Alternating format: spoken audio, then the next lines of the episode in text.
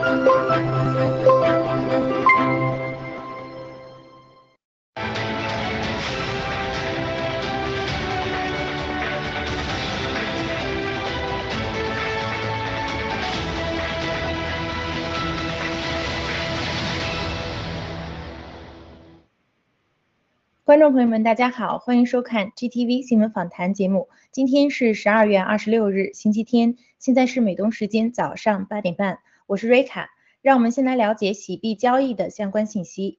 截止播报时间，洗币的实时价格为三十五点九。更多信息请关注喜马拉雅交易所的实时数据更新。接下来是今天的新闻播报。首先，让我们关注几则爆料革命 G 系列的新闻。HBO Vice 炮制虚假采访背后的真相。十二月二十四日，郭文贵先生在直播中继续揭露 HBO Vice 炮制虚假采访的险恶用意。HBO 与中共里应外合，在冬奥会之前大肆用虚假报道，通过歪曲抹黑新中国联邦和爆料革命，为进入中共国市场向中共交纳投名状。HBO 作为唯一一个没有广告的平台，公开估值两千亿美元，实际价值四千亿美元，背后巨大的资本全部是靠欺骗、靠出卖良知、出卖政治得来的。HBO 的股东 TPG、索罗斯、黑石以及中共特务单伟建，是中共在海外最高级别的潜伏势力。中共联合 HBO 的诋毁行动，经过周密策划。即使郭文贵先生拒绝采访，HBO 还是会制造其他污蔑爆料革命的视频或报道。郭先生正面出击，把自己作为诱饵，让中共的诡计充分暴露。HBO Vice 的采访长达几个小时，中篇却只采用三分钟，说明因为爆料革命为真不破，郭先生的回答无懈可击，让 HBO 的构陷无法得逞。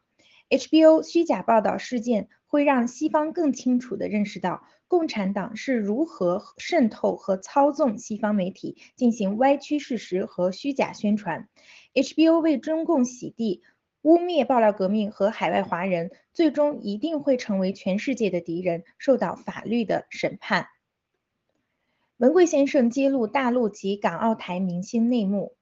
郭文贵先生在十二月二十五日。圣诞大直播中爆料，王力宏在台湾黑帮扶植下出道。由于在大陆曾拒绝和彭丽媛演出，得罪了国母。后来此事经曾庆怀摆平。文贵先生爆料，中国的演艺明星都是曾家的势力，处理王力宏、吴亦凡等曾家控制的明星，其目的在于灭掉曾庆红和曾庆怀。对于中共国港澳台的明星现象，文贵先生说：“明星台前有多风光，背后就有多卑微。”文贵先生爆料，王菲在盘古吃了一百万一盒的鱼子酱后，同样是吸毒淫乱。无论港澳台明星还是大陆明星，都在黑帮控制之下，最终他们都不会得到善终。文贵先生指出，新中国联邦人不要羡慕任何明星，未来的新中国联邦人，不论是唱歌还是拍电影，或做其他任何艺术创作，艺术创作只做自己，而不受任何人摆布。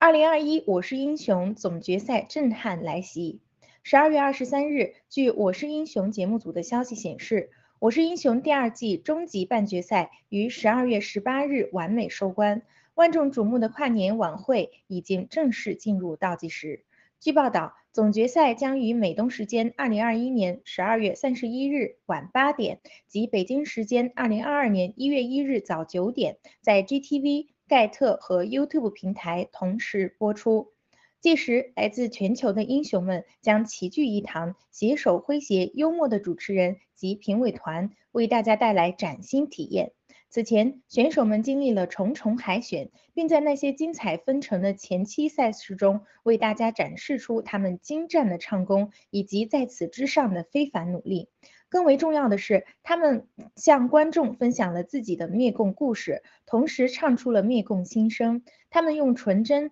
质朴的笑容面对人生的挑战，而他们所演绎的每一个音符，都在体现出选手与爆料革命交织在一起的心灵成长。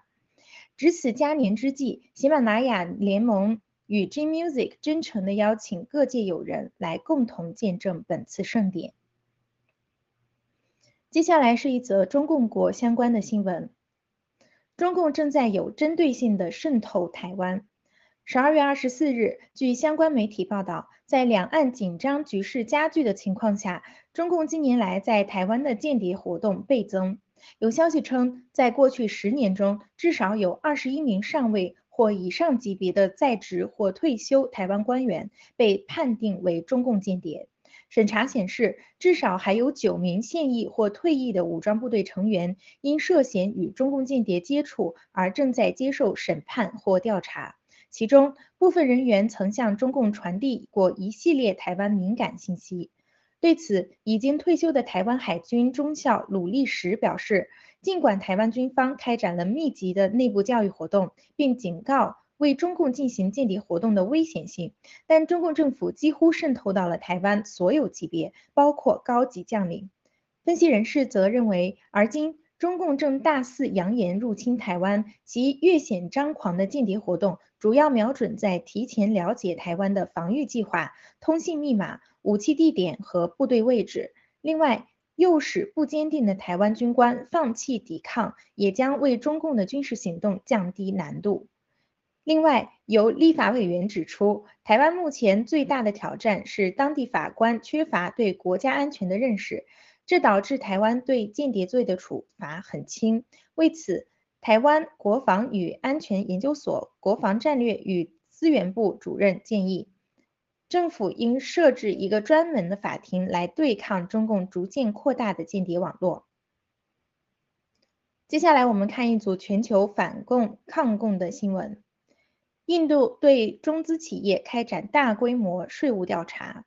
十二月二十三日，印度媒体报道。印度财政部税收局在二十一日和二十二日对全印手机制造商和分销商开展重大打击行动，对中共国手机制造商小米、OPPO、一加、富士康等在印度的办公室和制造厂进行了突击搜索。报道称，上述这些的中资企业涉嫌虚假账目。印度财政部消息人士称，该部门收到可靠情报，这些企业通过做假账逃税。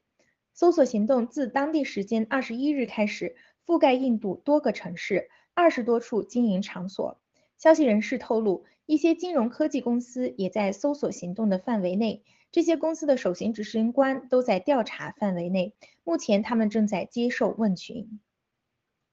为应对中共国军事威胁，日本国防预算首创历史新高。根据印度媒体十二月二十四日报道，日本内阁于周五批准了二零二二年度的国防预算，共计五点四万亿日元，约合四百七十二亿元人民呃美元。该项预算可谓创日本年度国防预算的新纪录，也标示着年度国防开支连续第十次增长。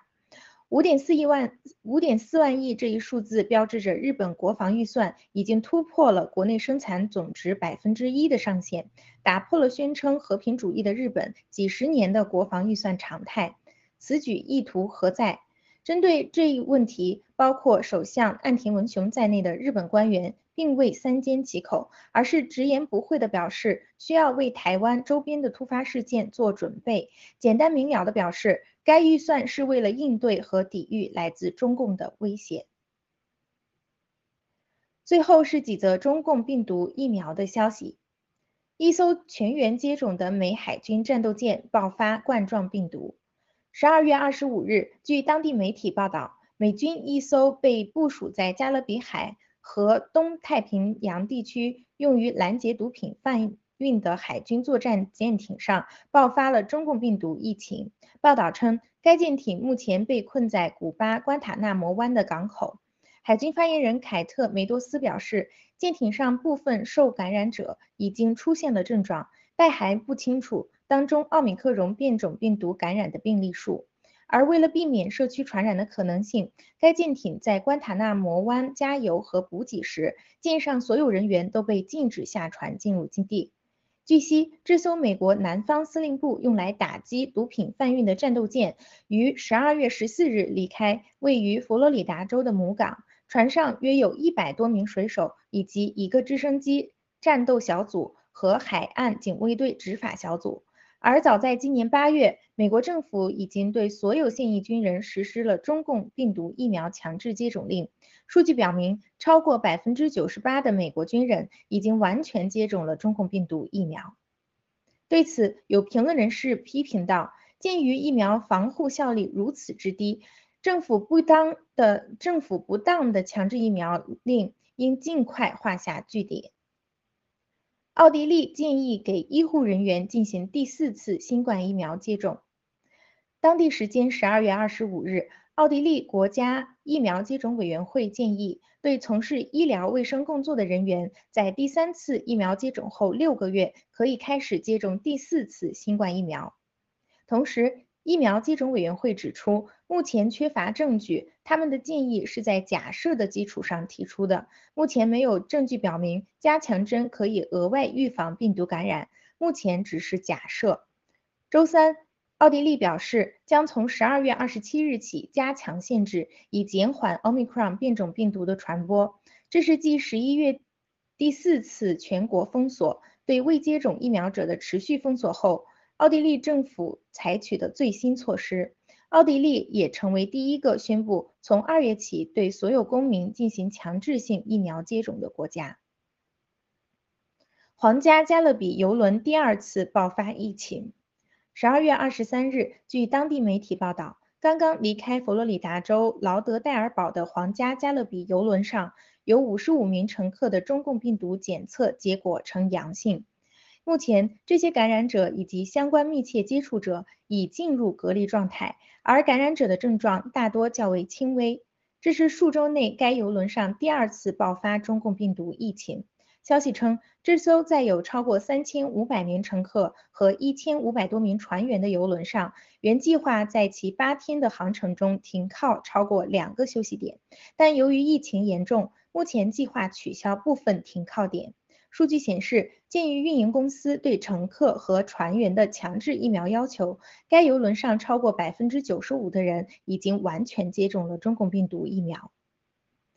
以上是今天的新闻播报内容，接下来由主持人喜爷和嘉宾大牛、天机为我们带来今天的新闻看点评论，请不要走开。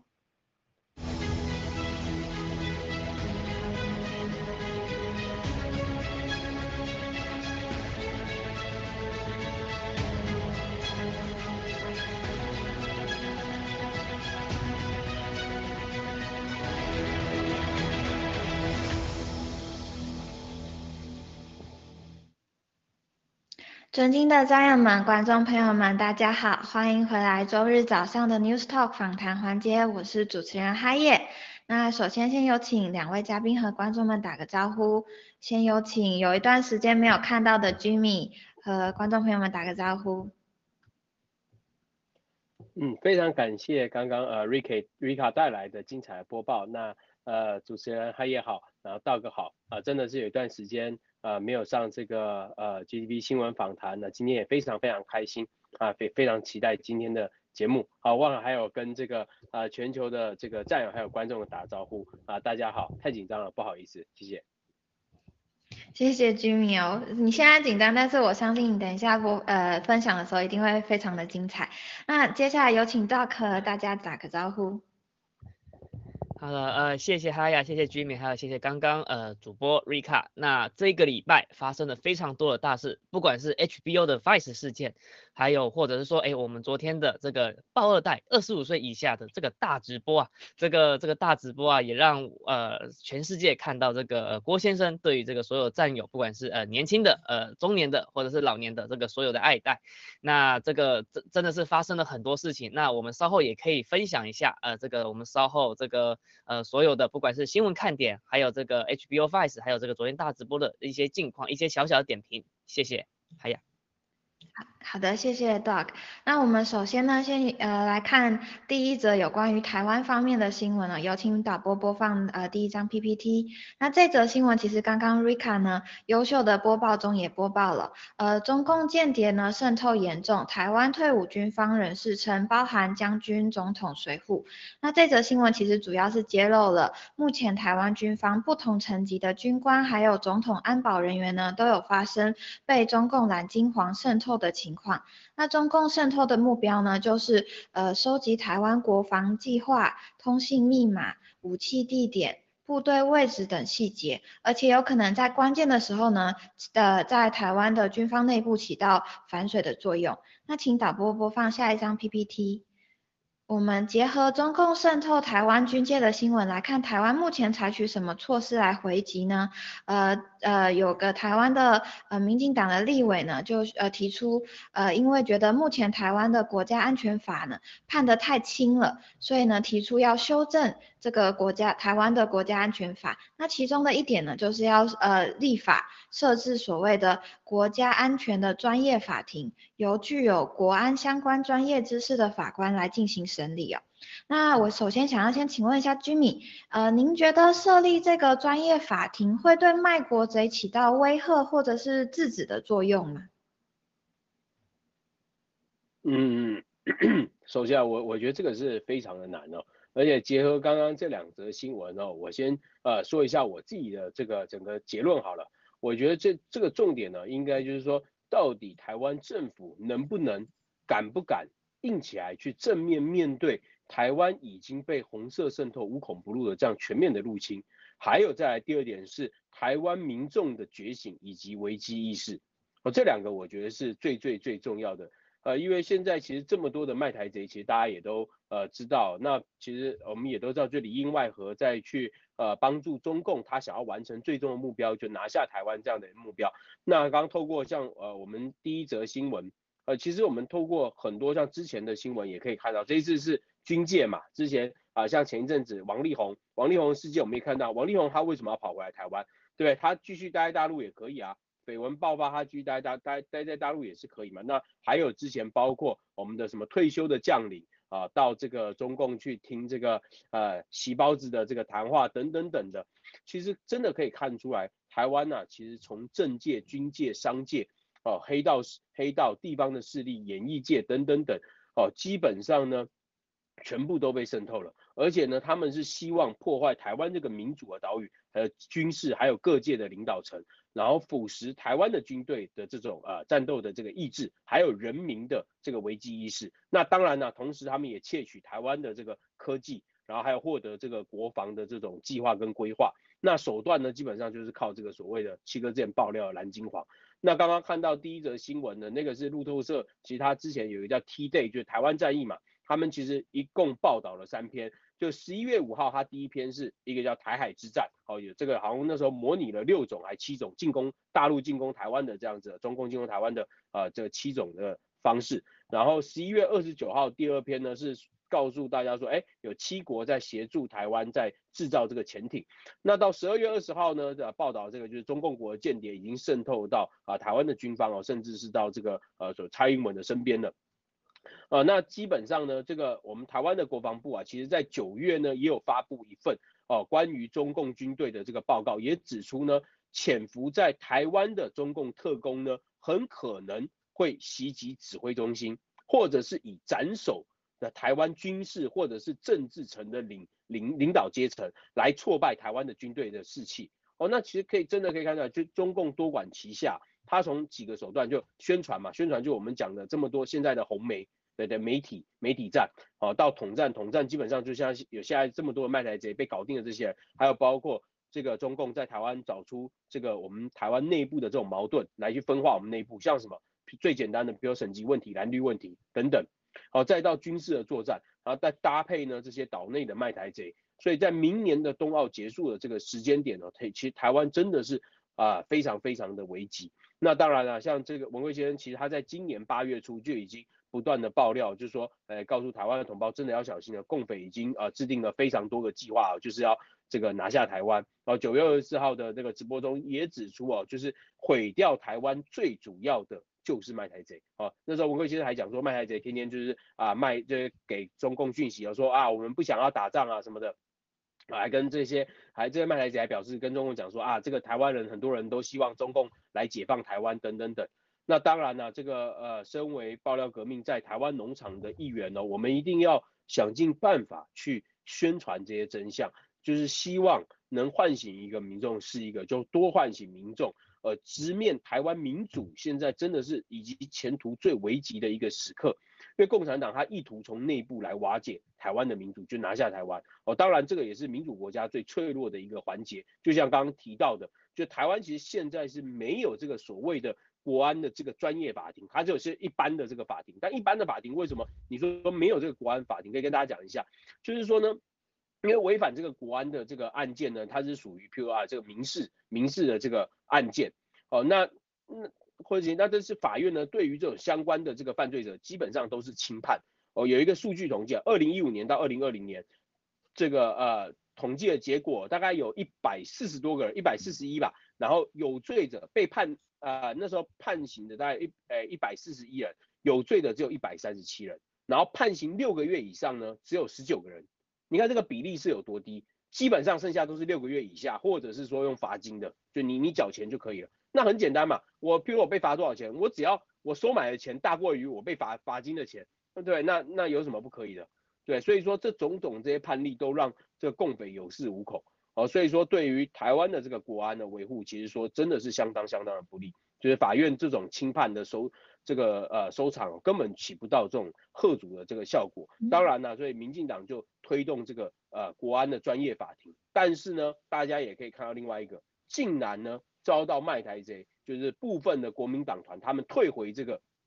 提议，他们叫将这个提议退回。当然最后还是。还是进入到这个程序委员会了，哦，但是第一时间国民党团他是把它退回的，哦，这个这个就是民主的缺点，哦，但是呢，大家想一下，如果说我们现在回到，譬如说在蒋介石的威权威权统治的时代，这些人早就被抓或被枪毙了，对，还看有没有那么多人敢卖台，所以说其实这些卖台贼真的是在利用台湾的民主在伤害民主，伤害人民，伤害台湾，哦，甚至真的是要断送台湾的未来，而且他们都对于共产党他们是抱有幻想的。就他们觉得说，他们现在卖，哎，未来共产党绝对会善待他们，他们绝对是，哎，就是可以很好过。但是想想，譬如说马云、赵薇等人，就太多人了，他们仿佛都视而不见。就像我刚刚提到王力宏，对你事情爆发的时候，你干嘛回台湾？对，如果你这么的爱所谓的祖国，这么爱中共，你你怎么跑回台湾要干嘛？对不对？很好奇为什么他不继续待在大陆？所以一切基本上就是只顾自己的利益，就是钱或者是一己之私，就更加验证台湾的问题虽然在卖台贼，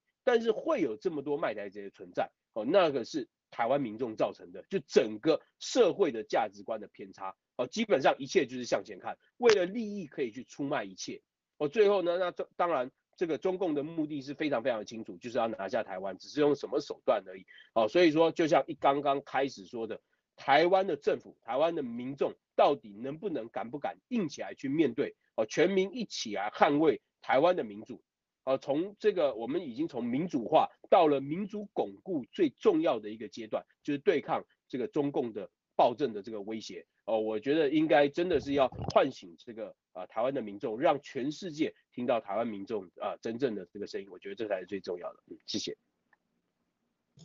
好的，非常谢谢 Jimmy 非常仔细，然后又很精彩的分享哦。呃，的确，那现在台湾呢，就是呃卖台贼的问题呢，一直不断的持续。那我接下来想请问一下，呃，Doc，您对这则新闻，呃，您是怎么看的？您觉得呃设立了这个国安的专业法庭会呃有帮助吗？或者是有必要吗？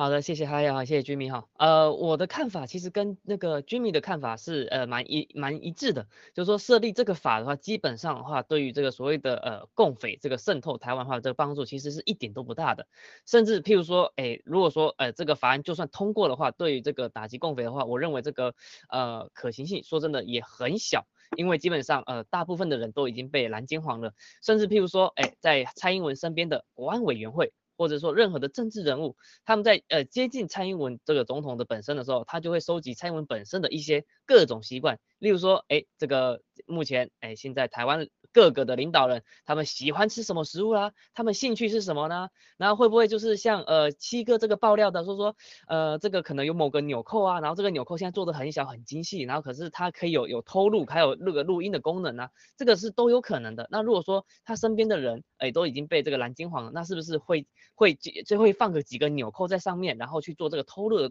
偷录的这个动作？这些都是有可能。可能的，而且把这些所有所有的资讯都交给共产党之后呢，共产党可以针对这个呃，譬如说呃蔡英文这个本身的习性啊，去做一个相应的这个对应。例如说呃，可能在蔡英文本身身体状况不是很好的时候，呃，在做一些可能那个激进的举动，让蔡英文去做呃说错话、做错事，呃然然后达到这个什么那个民进党的这个呃应该说这个台湾这个政府这个这个呃这个内乱，这个都是有可能的，而且这个不是有可能，这个是已经在发生的事情了。我们再往前看一下。四大公投的事情，然后再到到到这个呃立法委员罢免的案案件，然后再到之前那个国民党又在呃吵吵吵哎什么什么法案，那这些都是呃无病呻吟的事情，所以说这个我们都是要呃引以为戒的。那我再呃分享一件事情，台湾在二零一九年年底呃那个。当初啊，呃，有一个叫做反渗透法哈，这个是已经呃立案立案通过的。那它主要哈是针对这个境外敌对势力呃之呃那个什么渗透干预做出的规范。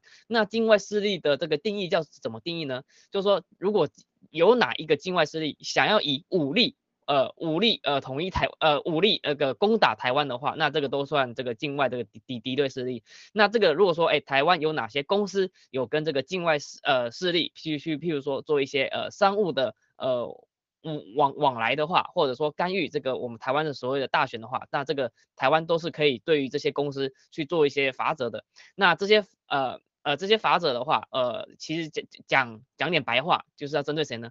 讲这讲白话就是要针对这个共产党渗透的红色媒体。好了，那进来就 OK。那既然在这这个二零一九年年底，这个立法院也三读通过了，而且蔡英文总统本身也签也也签署了这个法案。那么现在哎，为什么就说哎在台湾也有这么多的呃卖台的这个所谓的这个媒体啊，就是还继续存活着？对我就直接点名嘛，忠实嘛，旺旺忠实嘛，还在台湾这个继续存活着。那为什么他还存活着呢？那这个就是执行力问题，或者说哎。他已经有这个法案了，但是他目前呢，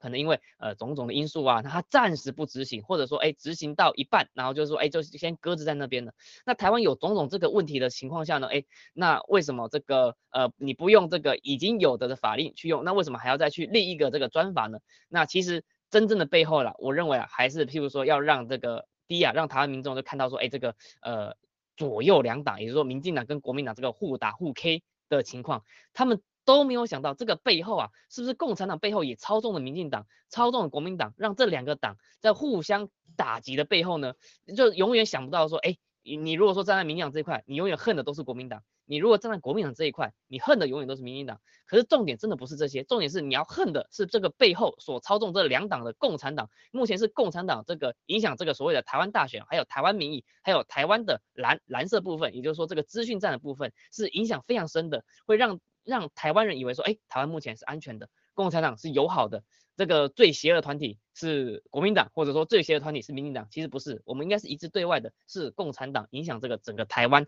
整个局势、整个文化价值、整个整个社会价值，呃，所以台湾目前才会造成一个呃，你得不到一个真实的资讯当中，那人民就很难做出这个最最正确的判断。好，谢谢分享到这边，海雅。好的，谢谢呃 Jimmy 和 Dog 两位非常非常精彩的分享哦。那的确就如二位刚刚所说的，台湾现在面临的最可怕的，其实呃我们应该要跳跳脱蓝绿哦，要枪口一致对外。那呃敌人呢，其实就是中共。Jimmy 有要再补充的吗？我补充我补充两点，这个刚刚 Dog 说的真的非常非常的精彩，而且两点，第一个。他刚刚提到像是那个呃中天嘛，我们去年也有去抗议中天，当时嗨爷也在场嘛。我们去中天，他被停停照之后，就你说现在中天没有了吗？他只是转到网络上嘛，还是有，对不对？你看那个你到有款剧上面看中天，它的所有的新闻台、所有的节目它都还存在，对不对？这这是一样的嘛？对，然后然后呃，而且变本加厉。另外一个是，对，还变本，还有另外一个是红梅嘛？你看哦，馆长的枪击案。当然，我们不是说馆长枪击案，我们现在也不知道到底事实结果到底是什么。但是呢，馆长就在之前他出来反了这个所谓的反红梅全台大游行，在凯达格兰大举办了一个大游行之后呢，哎，隔一年他就无故就中枪了，而且到现在还破不了案，到底为什么？不知道。所以说这个，我觉得这个我刚刚原本也想讲，就是也为了这个呃有一档节目是从台湾看爆料革命打广告，就跳脱蓝绿。真的是跳脱蓝绿，为真不破，爆料革命，消灭中共。就是为什么台湾现在会这么这么需要爆料革命，需要新中国联邦？对，就是说，因为台湾整个太多太多太多的问题，太多内部的问题，包括就刚刚讲，我觉得最主要就是省级跟蓝绿的问题，大家一直陷入在这个里面。你陷入在啊，反正蓝的永远，而且我还要再啊，还有一点，刚刚讲到四大公投，我觉得这个也必须要问。四大公投虽然这次是没有通过，但是大家可以去看一下那个比数，基本上是非常接近的，大概只差二十万票，每一个选项大概只差二十万票而已，是非常非常接近，而且尤其是在像台北市几个重要城市，只有除了南部之外，大概就从可以说是从台中以北基本上是全，就是说，哎，四大公投是，就哎是通过，然后南以南呢才是不通过的，就是等于就是真的是蓝绿分分半了。真的是这样，所以说代表台湾的民众不是说真的觉醒到说哇，大家意识到台湾是很危险的。其实基本上还是你问四大公投大家怎么，大家不知道，反正就是啊，我是绿的，所以我就是盖不知道，哎，不同意啊，我是蓝的啊，我就盖同意啊。但基本上大家是在互相的内斗内耗。对我先补充到这，谢谢。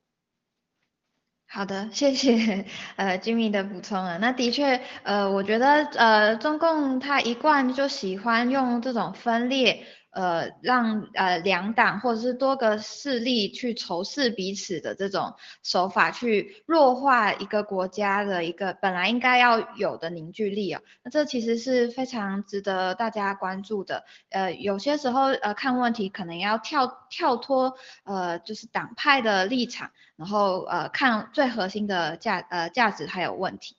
那接下来我们来看下一则新闻，有请导播播放 P 下一张 PPT。呃，这则新闻呢是关于台湾的疫苗统计数据被美国电视网络歪曲。那该新闻呢是指出，美国一家网络电视呢引用了台湾卫生局关于中共病毒疫苗的数据，并得出死于呃中共病毒疫苗的人数呢比死于确诊中共疫苗。病毒呃，中共病毒的人数多的这个论论点呢是错误的。那其实我我在看这则新闻的时候，我被他这个呃到底什么是错，为什么要引用，然后这些数据呢，其实我被绕晕了。所以我想先请呃 Jimmy 来分享一下您对这则新闻的看法。嗯，好的。其实这个呃台湾的这个疫苗的这个不良反应啊，或包括死亡。早就已经超过这个所谓的这个感染中共病毒的这个死亡。其实这个是在台湾大家都已经众所皆知。结果这个你看这些媒体啊，我我其实真的觉得他们真的是呃非常非常的这个可耻啊，而且还有包括各国政府，其实都还在继续的推广疫苗，然后为了疫苗背书。其实这个真的是我不知道，个人觉得真的是非蠢即坏啊。那当然了，我我也想再反问他们，就像。你说这个疫苗不良反应死亡哦，是否是因为是这个疫苗造成的？第一个有没有判断？再来怎么判断？对，今天譬如打个比方，今天有一位脑梗、心梗的这这样的一位死者，有完整的鉴定报告说死因跟疫苗完全没有关系吗？对，那既然如果不能确定死因到底是不是疫苗造成这样不良反应啊，甚至是死亡，那疫苗也没有办法。现在以各国数据来看，也没你看 Omicron 一出来。英国还是哪里？世界各地的这个感染率不断的在创新高，那为什么要一直去去推广这个疫苗？对，这是一个非常非常简单的嘛。对，就是说你疫苗没有办法有效的去降低感染中共病毒，那为什么我们人民不能自己选择我是否要接种这个疫苗？对你疫苗也有可能有反效果，我得病也有可能有这个，我我得病也不一定一定会死亡嘛，是吧？那我可以选择我自己要哪一个，我可以选择我不打疫苗，那得病我自己负责嘛。对，那当然就像台湾最近也开始这个呃半强迫这个施打疫苗，就像我们有一位战友今天还在这个我们的那个群组里面说，他在当兵就放假反营的时候必须要出示这个疫苗接种卡，对，然后包括很多的这个公家机关甚至是私人企业都已经开始强迫要。这个接种疫苗了，其实真的就连病毒的来源都没有搞清楚，就就开始强推疫苗，其实这个真的是非常非常夸张。那当然最近也非常感谢啊，包括我们的天机还有我们台湾农场的战友，大家开始行动了，就是啊我们整理各国的数据还有相关的这些证据，然后发给哦各大这个卫生机构哦投诉申诉，我希望政府还有各大媒体哦都可以正视啊正面的来去啊面对这个问题哦，那很简单嘛。如果疫苗造成大规模人民健康问题，谁来负责？谁要负责？对不对？你说以我们以台湾来讲，最后那最后你说整个政府不管你说谁下不下台，你已经造成人民的死亡了，谁下不下台？我觉得这个都已经这个都太轻了，所以甚至是遭到判刑。但是你说部分某些人他遭到就算有刑责，那怎么样？你最后这个像我们台湾有这个医疗体制嘛，健保制度，最后谁买单？你要回归到全民买单，你要回归到全民买单，那为什么我现在接种的时候，我不能选择我自己要不要接种？就是你反而是强迫性的来去推广我们要不要接种，所以真的很难想象说这个政府到了现在，而且这么先进的一个时代，在二十一世纪，连老百姓的健康、生命安全都没办法去守护，所以真的是很希望这个疫苗乱象真的能尽早停停止啊。那这个也别让这个中共这个死前带走这么多无辜的人民，还有伤害这么多无无数个家庭。那最后也啊要提醒所有战友们，我们一定要备妥这个防疫的物资物资哦，羟氯喹、伊维菌素、青蒿素，大家一定要尽可能的备齐哦，备妥至少半年到一年的份哦。然后啊，当然如果说真的有急需，也可以啊联系这个呃各国的呃在地的这个农场。嗯，好，谢谢。好的，谢谢 Jimmy 的分享。嗯，您刚刚提到的说，哦，如果呃确诊了，或者是呃因为呃呃打了中共的疫苗而有任何的副作用，到底是谁买单哦？然后是人民买单嘛？那其实购买 这些中共呃病毒的疫苗呢的钱，其实也是人民买单。所以如果是按照这个逻辑的话，使用者付费，我付了钱，我也可以选择不打。你为什么？为什么哈？就是我我付了钱，你还不让，还硬要我？就是打，我有我有自己的选择权利嘛。那我呃，我接下来我想请问一下呃，Dog，呃，您对这则新闻您是怎么看的呢？就是他为什么呃在这个时候引用台湾的数据，然后并且指出哦台湾的数据呃是有误导性的，或者是得出的结论是错误的呢？好的，好的，呃，谢谢哈亚哈，呃，我首先我先针对这个新闻做一些回应哈，这个新闻哈，它呃它的如果链接呃进去的话呢，它就会看到，哎，它是呃引用一个截图啊，那这个截图啊就是呃它它是来自于 Twitter，呃，它是来自 Twitter，然后他就说，哎，在台湾死于疫苗人数呃比这个病毒人更多，然后这个事实正在被记者谈论啊，那啊他呃这个新闻呢，他就引用这则这则 Twitter 来来来说。那这个 Twitter 的来源呢，很有可能就是来自我们农场，因为就是我们农场一直在宣导的这个所谓的这个疫苗的真相，还有这个疫苗后之后带来的这个副作用。那他这个时候为什么说呢？代表说什么？代表说，哎，好像有一股力量，哎，不不管是不是我们的力量，就是至少有一群人，他对于这个呃疫苗真相，他是在去做反制的动作的。那我们就是属于这力量的一块，那我们必须要不停的说出这个真相。那呃，这个新闻啊，它当然呢是否定我们的，他是说，哎，这个这个没有这回事。那他没有这回事呢，他当然呢也是引用这个所谓的台湾 CDC 的这个部分的资料。那我们引用的也是台湾 CDC 的资料。那我们引用的呃，到底是谁对谁错呢？其实很简单，台湾的 CDC 它这个。它上面哈，它是有写疑似疫苗接种后严重不良事件，然后造成死亡的，哎，这个确实是多于这个，呃，这个这个病毒数啊。可是它重点是说疑似疫苗，它只说疑似疫苗，它也没有确定什么叫疑似呢？就是医生也没有确定啊，医生也不知道嘛，只知道他打了之后，过了一一个礼拜以内或者两个礼拜以内他就死了嘛。那这个归类，这个是要归类疫苗，还是归类于这个这个人本身就有病，对吗？就像譬如说，哎，天机我今天本身吃那个什么，吃了两颗馄饨，结果我两个礼拜以内死亡，那我是在归类这个馄饨呢，还是归类其他事件？这个说真的，医生也不知道。可是我们知道说，这个打进去的东西，这个是无法不可逆的。你打进去，你就是要你你就是呃会承受这个所有的它的好跟坏。那现在我们就看到说，哎。你这个已经有这么多人打进去，而且目前我们还看到说，哎，有这么多人疑似死亡，可能一个一个礼拜内死亡，或者两个礼拜内死亡。那我们就拿这个数据去说事情，那为什么不让我们去说？那为什么会有这么多媒体来攻击我们？说，哎，你这个不专业，那你这个媒体就专业吗？是吧？你这媒体就专业，那你这个医生就专业吗？是吗？我们就说，那。我们就合理性怀疑嘛，你今天打了疫苗，两个礼拜内死亡，我们可以我们说是疑似死亡，那我们说这是疑似死亡的时候，那你是不是我们要告诉其他人说，哎，这个我们先疫苗先不要打，我们先缓缓，先不要打，或者说，哎，我们要求别人不要打，或者说，哎，我们可以吃异位菌素，我们可以吃羟氯喹，可以自我保护自己，疫苗这个东西呢，我们先缓缓，对吧？那为什么不让我们去说？为什么不让我们去做？为什么打了疫苗之后你还要我们负责？为什么不让我们去使那个使用这个伊维菌素或羟氯喹？这两个药都是在 WHO 好几年的呃几亿次的这个呃这个试验之下。哎，都都证明说，哎，这个这个这两个药，哎，只要按照这个剂量以内，这个副作用是微乎其微的。那为什么不让我们去做？那所以说这个就是可疑的地方嘛。那当然了，我们要感谢那个大牛，还有我们台湾整个台湾农场的团队，我们干了一件事情，我们就是把这个所有资料收集起来，我们写了一个陈情书，而且我们居民居民把这个呃资料。寄给这个所有的台湾的各大的这个政府机关，包含卫生局，还有还有一些呃其他的呃的那一些什么卫生机构，我们就跟他澄清说，哎，这个千万不要强制打疫苗，而且我们居民呢，我们也也也也投投出这个澄清的，希望他们看到这些这些资料之后，他们能够啊好好思考说，到底呃还还要不要继续做这个疫苗这个强迫打疫苗的政策？好，哦，分享到这边，谢谢。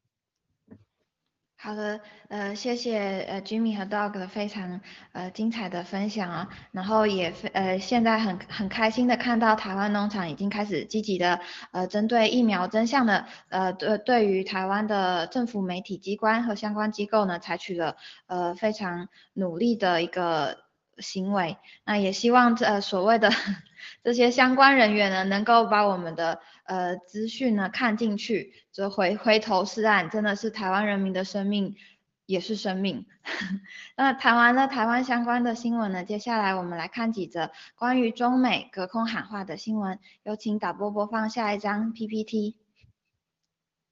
In Intel 向中国呃中共国道歉，白宫不应该。呃，美国总统拜登呢，在十二月二十三日的时候呢，就签署了防止强迫维吾尔人劳动法，并正式生效惩罚。那这项法案的生效呢，就会禁止呃新疆产品进口美国。那美国 Intel 呃英特尔公司呢，就在日前写信呃给相关的供应商。的一封公开信中呢，要求确保其供应链不使用任何来自新疆的劳工采购产品或者是服务。那这封信一发布之后，就瞬间的引来了中共呃国的党媒铺天盖地的谩骂。环球时报就批评说，呃，英特尔呢，呃，充满了算计和投机。那最后呢，就逼迫的英特尔不得不出面道歉灭火，发出声明表示说，呃，关于新疆的这个部分啊，只是出于配合美国的法律制度，对于中共国的合作伙伴和公众呢表达歉意。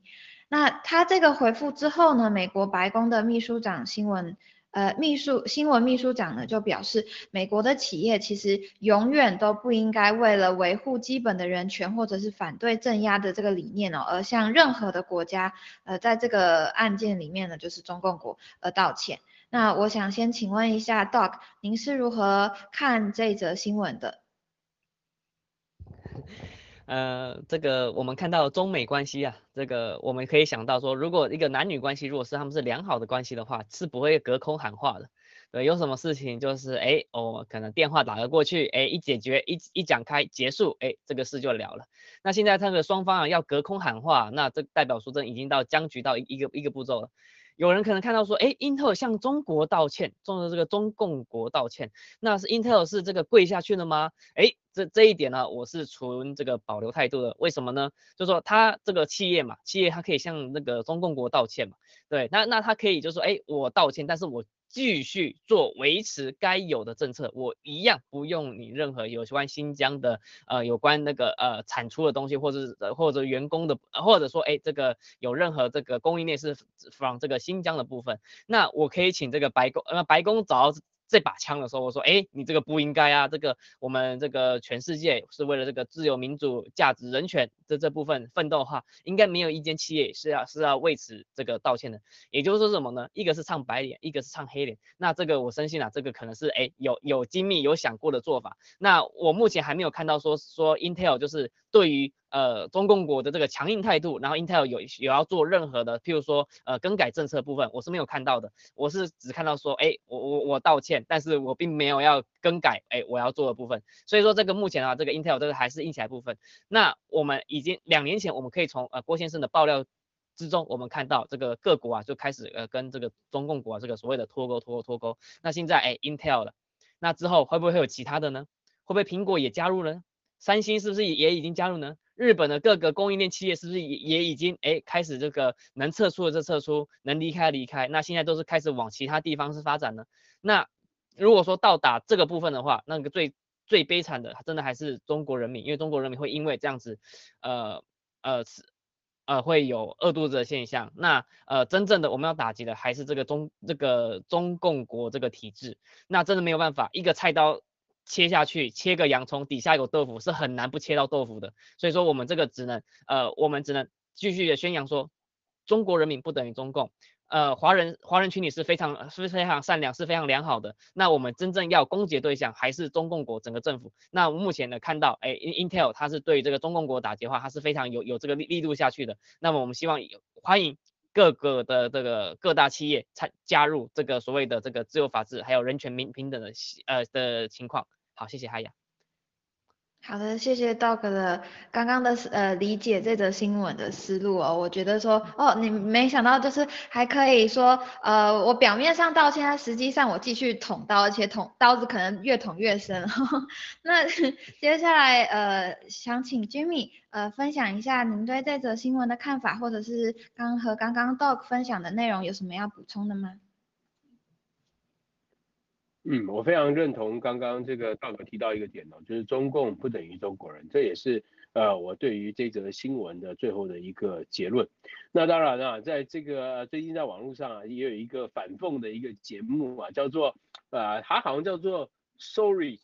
China 吧。那我觉得应该先改啊，这个活动应该叫叫做 Sorry CCP 啊，不要什么都是啊什么跟 China 是是有关系的，它就是一个反讽的，就是是吧？像现在是 Intel 很多。啊，包括是像是一些演艺人员啊，一些这个啊体育界的啊，包括各界的，只要是啊是吧？这个跟中共只要有什么关系啊，中共只要可能啊是封杀他啊，或者是怎么样，或者一些啊这个小粉红出来出征了啊，他们就要开始这个啊跟中共道歉，这是网络上啊现在一个一个活动已经截止了啊，这个好像也是由台湾，哎我不知道是不是台湾，不知道我们记错，就是也是啊这样发起的在。网络上的一个活动就是 Sorry 这个 China，那应该改先改先讲一下，这个活动是蛮有创意，大家应该要改 Sorry CCP 哦。但是呢，看到这个新闻啊，当然刚刚道哥分析的是非常有道理。如果他的政策是继续执行下去啊，那这个没什么问题啊。但是如果说有一点松动或什么的话，包括像是呃最近那个沃尔玛也是一样嘛，沃尔玛他们呃也是有类似这个抵制新疆的。我后来他解释出来，赶紧解释说啊啊，我这个东西是因为这个缺货啊，所以这个啊没有了等等等的啊。但是呢，其实坦白讲啊，基本上就是跟台湾现在为什么回归一个最原点、最基本的道理，就是如果他们没有持续硬坚硬下去啊，如果没有坚硬下去的话，那很简单嘛，其实就是跟现在卖为什么台湾会有卖台贼存在，其实就是同一个道理嘛，就是一切就是奔着利益而去的嘛，一切就是就是向前看嘛。当然赚钱绝对没有错，但是你不能去失去了基本的道德善恶，还有分辨是非的这样子一个能力。对你不能说只顾了钱，就剩下一切你都不顾。哦，这个也就是为什么。啊，中共要去绑架十四亿人，呃，一个呃一个呃，我觉得最大的一个原因啊，就是让这个啊，包括这个就不说了，大家也都知道，让这些啊各个科技公司啊，是吧，媒体啊、政府啊等等臣服于他。哦，所以说呢，呃，我觉得刚刚那个啊，大伙讲这个非常重要，就是我们一定要持续的去宣传，中共不等于中国人。就像文贵先生说的，想跟中国人做生意可以，但是我们是在台面上。正大光明的做生意，而不是在这边压榨、欺压、奴役啊这些老百姓，啊帮助中共助纣为虐、泯灭良心，哦这样子的话，整个世界只会越来越黑暗，呃只会让这个邪恶势力越来越呃扩大。对，谢谢。好的，谢谢 Jimmy 的分享。那其实这则新闻呢，像 Intel 这种呃跨国的企业，就体现了呃人人在或者是企业在中共国的屋檐下，就不能不。低头的悲哀。那么谈完了中共国是如何利用了十四亿的人口红利，把中共国的市场当当成谈判的武器，用来呃逼这些跨国的企业呃低头跪舔。我们接下来看一则呃关于中共国没有最流氓，只有更流氓的新闻。那有请导播播放下一张 PPT。嗯，中共国呃贼喊捉贼，中共智囊团机构研究指，美国是全球疫情扩散的主要推手。那中共媒体呢称这次的中共病毒疫情呢是一场肆虐全球的中共危机，需要世界各国共同应对。但是美国政府呢，不仅没有承担起呃需要应付的国际责任，反而呢还对呃全球的抗疫呢造成了破坏性的影响。那在十二月二十四日的时候，中共国的一个智囊机构就发布了一名一份呃研究报告，名为《美国对全球疫情扩散负有不可推卸的责任》呢。那报告中就指出说，哦，多项的数据和信息显示，美国其实才是最有可能。呃，中共病毒的起源国，那是导致呃现在的中共呃病毒的疫情呢，在全球快速扩散的罪魁祸首。然后再加上美国的呃目前的纷纷扰扰、政治化的操弄呢，更是让呃全球呢战胜中共病毒疫情呢，呃加大了困难，面临了非常大的挑严重挑战。嗯，这么荒唐的，而且明目张胆的指责，我有点。我呃，我很佩服他们的勇气。那我想请呃道哥分享一下您的看法。好的，谢谢哈亚哈。呃，我不知道导播有没有办法把那个里面的字再放大。要如果没办法的话，没关系，我念出来给大家听哈。首首先第一点，延误早期全球疫情防控的最佳时机。可是我们都很清楚。这个最早的时候是郭先生爆料说，哎，这个中共国要使用生化武器。那最早的话是这个在武汉，当时呃呃，其实也不是说最早了，李文亮医生他当时也有说，哎，这个呃当时呃在这个武汉当时有这个呃那个不明的那个肺炎呐，这个那个有有这个病毒扩散的的痕迹啊。那当时哎好像是中共国就是说，哎我们这边没有问题，我们这边是可防可控，这个不会传人。那因为不会传染呢，那那个什么，全世界的所有的这个呃卫生局或者是说或者是病毒那个传染传染学家，所以才没有到中共去做这个调查或者是防控。那这个你说是美国做的吗？这个就我们打打打一个问号。呃好，那在第二点哈，疫情开放政策哈导致全球呃扩散加剧。呃，疫情开放政呃，疫情开放政策导致全球扩散加剧。这个疫情开放，这个呃，也好像也是因为这个呃，美国在一月三十一号的时候就直接限制了这个呃，中国中国飞美国这个航航班机啊。所以说呃，最开始去做这个防控的话，应该是这个川普时期他应该有一开始就有做的，反而是你那个中共国啊，就对于全世界这个病毒输出啊是没有做这个做做这个管管控的，而且也没有把这个呃最新的资讯呃来公布。给全全世界知道，那那那到底是谁的责任？那第三点哈，这个更好玩哦，不负责任遣返移民输出疫情，这个呃八竿子八竿子打不着的关系，那他居然说这是美美国这个这这这个错，而且这个不负责任的什么遣返移民输出问题，这个移民如果说是非法移民的话，这个遣返回去这个当然没有任何问题啊。那如果说是那个什么合法，你是合法待在美国的话，我相信这个美国是绝对不会是个无缘无故这个遣返的。好，那第四个这个驻外美军那个什么防疫规定，呃，那个什么女违反防疫规定，加速疫情传播。这个驻外美军呢，他又不是住在那个那个驻那个驻扎在这个中共国。它是驻扎在，譬如说像关岛啊、日本这些地方，那这些地方也没有因为一开始那个你中共国这个呃隐瞒这个疫病毒的真相、隐瞒疫情的真相而那个加速传播啊，反而是你中共国这个隐瞒这些事情才加速了传播，而且我们还还没说你这个病毒是你自己制造出来放给全世界的。好，第最后呃最后两点哈，疏忽于这个国际防疫管控，新冠病毒这个这个超级传播，